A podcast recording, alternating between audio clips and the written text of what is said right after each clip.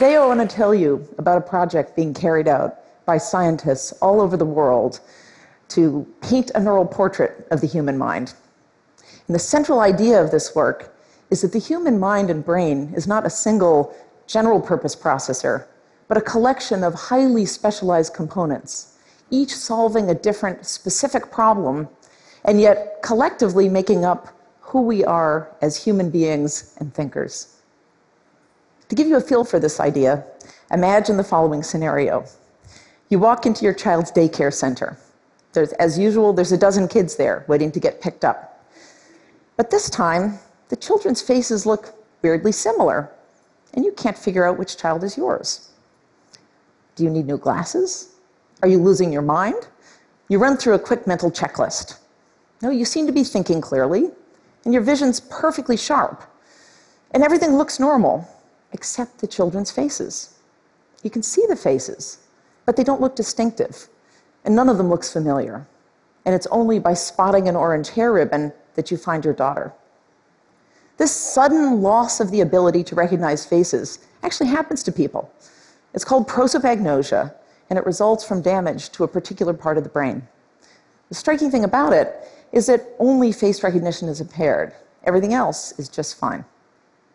So prosopagnosia is one of many surprisingly specific mental deficits that can happen after brain damage. These syndromes collectively have suggested for a long time that the mind is divvied up into distinct components.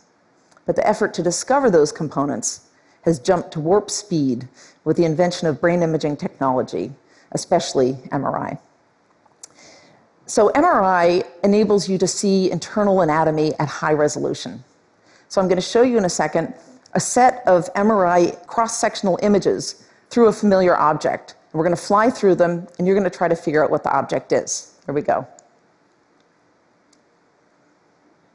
It's not that easy. It's an artichoke. Okay, let's try another one, starting from the bottom, going through the top. Broccoli. It's head of broccoli. Isn't it beautiful? I love that. Okay, here's another one. It's a brain, of course. In fact, it's my brain. We're going through slices through my head like that. That's my nose over on the right, and now we're going over to here, right there. So this picture's nice, if I do say so myself. Um, but it shows only anatomy. The really cool advance with functional imaging happened when scientists figured out how to make pictures that show not just anatomy, but activity, that is, where neurons are firing. So here's how this works brains are like muscles. When they get active, they need increased blood flow to supply that activity. And lucky for us, blood flow control to the brain is local. So if a bunch of neurons, say right there, get active and start firing, then blood flow increases just right there. So functional MRI picks up on that blood flow increase, producing a higher MRI response where neural activity goes up. So to give you a concrete feel for how a functional MRI experiment goes and what you can learn from it and what you can't, uh, let me describe one of the first studies I ever did. We wanted to know if there was a special part of the brain for recognizing faces. And there was already reason to think there might be such a thing based on this phenomenon of prosopagnosia that I described a moment ago. But nobody had ever seen that part of the brain in a, in a normal person. So we set out to look for it. So I was the first subject. I went into the scanner, I lay on my back, I held my head as still as I could while staring at pictures of faces like these, and objects like these, and faces and objects for hours. So, as somebody who has pretty close to the world record of total number of hours spent inside an MRI scanner, I can tell you that one of the skills that's really important for MRI research is bladder control. so, when I got out of the scanner, I did a quick analysis of the data looking for any parts of my brain that produced a higher response when I was looking at faces than when I was looking at objects. And here's what I saw. Now, this image looks just awful by today's standards, but at the time, I thought it was beautiful. What it shows is that region right there, that little blob, it's about the size of an olive, and it's on the bottom surface of my brain, about an inch straight in from right there. And what that part of my brain is doing is producing a higher MRI response, uh, that is higher neural activity, when I was looking at faces than when I was looking at objects. So that's pretty cool. But how do we know this isn't a fluke? Well, the easiest way is to just do the experiment again. So I got back in the scanner, I looked at more faces, and I looked at more objects, and I got a similar blob. And then I did it again, and I did it again, and again, and again, and around about then, I decided to believe it was for real. But still, maybe this is something weird about my brain, and no one else has one of these things in there. So to find out, we scanned a bunch of other people and found that pretty much everyone has that little face processing region in a similar neighborhood of the brain. So the next question was what does this thing really do? Is it really specialized just for face recognition? Well, maybe not, right? Maybe it responds not only to faces, but to any body part. Maybe it responds to anything human, or anything alive, or anything round. The only way to be really sure that that region is specialized for face recognition is to rule out all of those hypotheses. So we spent much of the next couple of years scanning subjects while they looked at lots of different kinds of images. And we showed that that part of the brain responds strongly when you look at any images that are faces of any kind. And it responds much less strongly to any image you show that isn't a face, like some of these. So, have we finally nailed the case that this region is necessary for face recognition? No, we haven't. Brain imaging can never tell you if a region is necessary for anything. All you can do with brain imaging is watch regions turn on and off as people think different thoughts.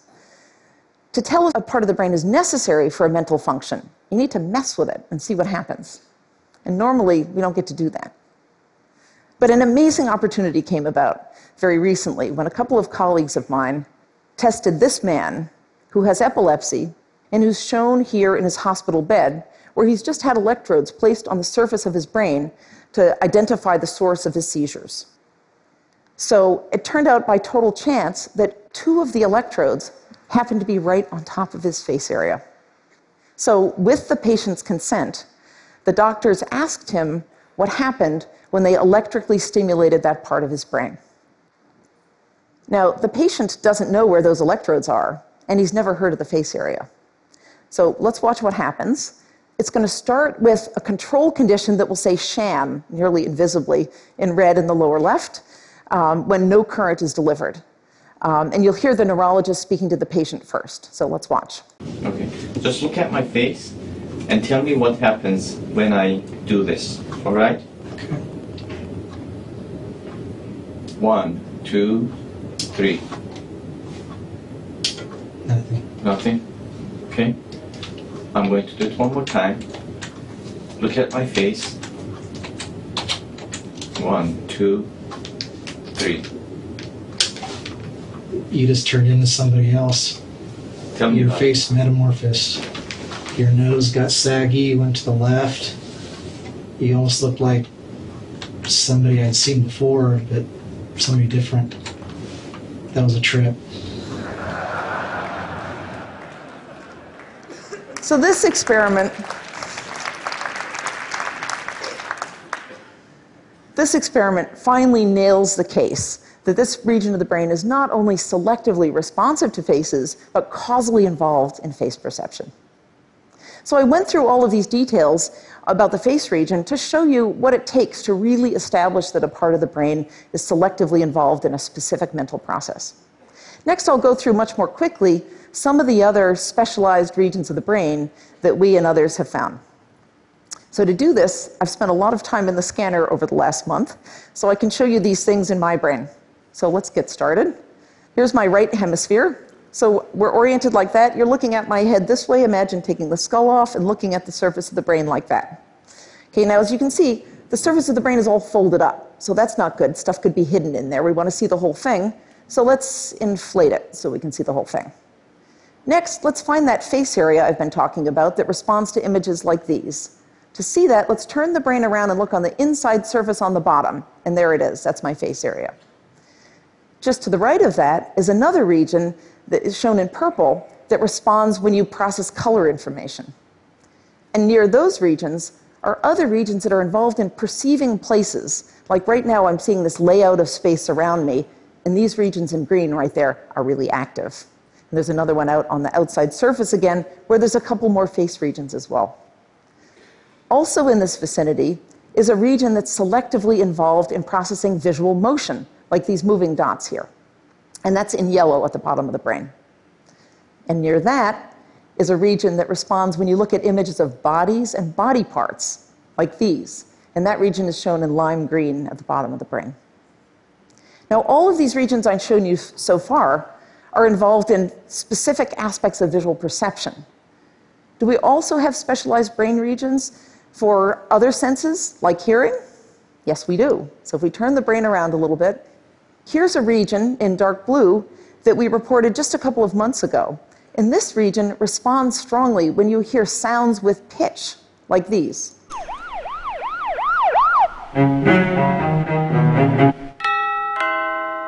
Okay? In contrast, that same region does not respond strongly when you hear perfectly familiar sounds that don't have a clear pitch, like these.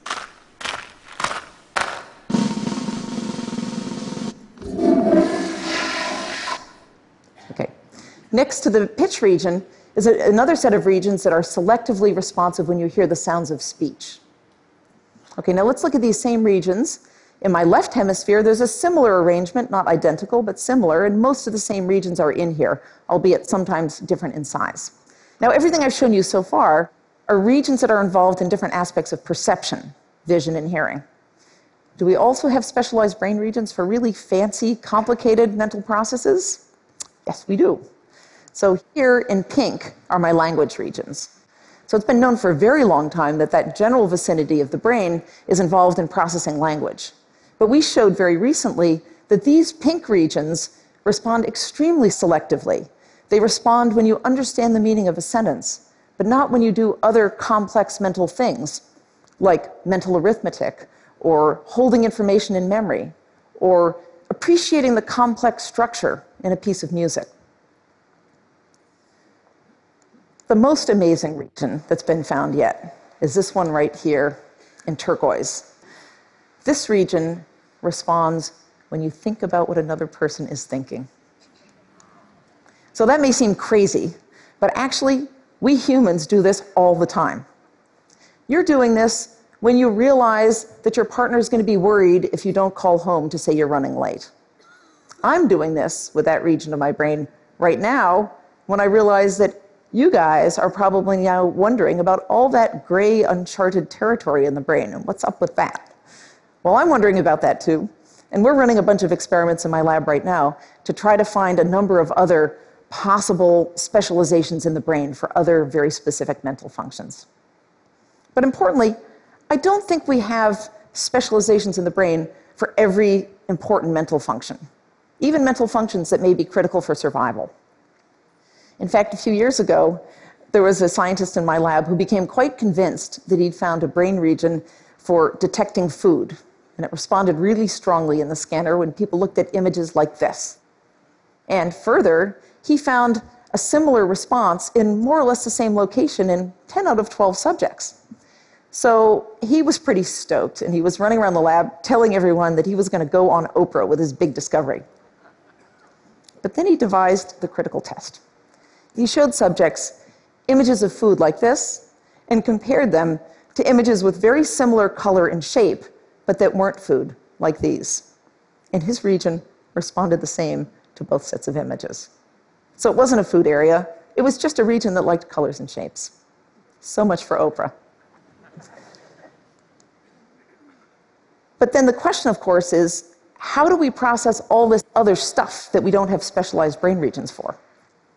Well, I think the answer is that in addition to these highly specialized components that I've been describing, we also have a lot of very general purpose machinery in our heads that enables us to tackle whatever problem comes along. In fact, we've shown recently that these regions here in white respond whenever you do any difficult mental task at all. Well, of the seven that we've tested. So each of the brain regions that I've described to you today is present in approximately the same location in every normal subject. I could take any of you, pop you in the scanner, and find each of those regions in your brain. And it would look a lot like my brain, although the regions would be slightly different in their exact location and in their size. What's important to me about this work is not the particular locations of these brain regions, but the simple fact that we have selective, specific components of mind and brain in the first place. I mean, it could have been otherwise. The brain could have been a single general purpose processor, more like a kitchen knife than a Swiss Army knife. Instead, what brain imaging has delivered is this rich and interesting picture of the human mind. So we have this picture of very general purpose machinery in our heads, in addition to the surprising array of very specialized components. It's early days in this enterprise. We've painted only the first brushstrokes in our neural portrait of the human mind. The most fundamental questions remain unanswered. So, for example, what does each of these regions do exactly? Why do we need three face areas and three place areas? And what's the division of labor between them? Second, how are all these things connected in the brain? With diffusion imaging, you can trace bundles of neurons that connect to different parts of the brain. And with this method shown here, you can trace the connections of individual neurons in the brain, potentially someday giving us a wiring diagram of the entire human brain. Third, how does all of this very systematic structure get built, both over development in childhood and over the evolution of our species? To address questions like that, scientists are now scanning other species of animals, and they're also scanning human infants. Many people justify the high cost of neuroscience research by pointing out that it may help us someday to treat brain disorders like Alzheimer's and autism. That's a hugely important goal, and I'd be thrilled if any of my work contributed to it. But fixing things that are broken in the world is not the only thing that's worth doing. The effort to understand the human mind and brain is worthwhile, even if it never led to the treatment of a, of a single disease. What could be more thrilling than to understand the fundamental mechanisms that underlie human experience? to understand, in essence, who we are. This is, I think, the greatest scientific quest of all time.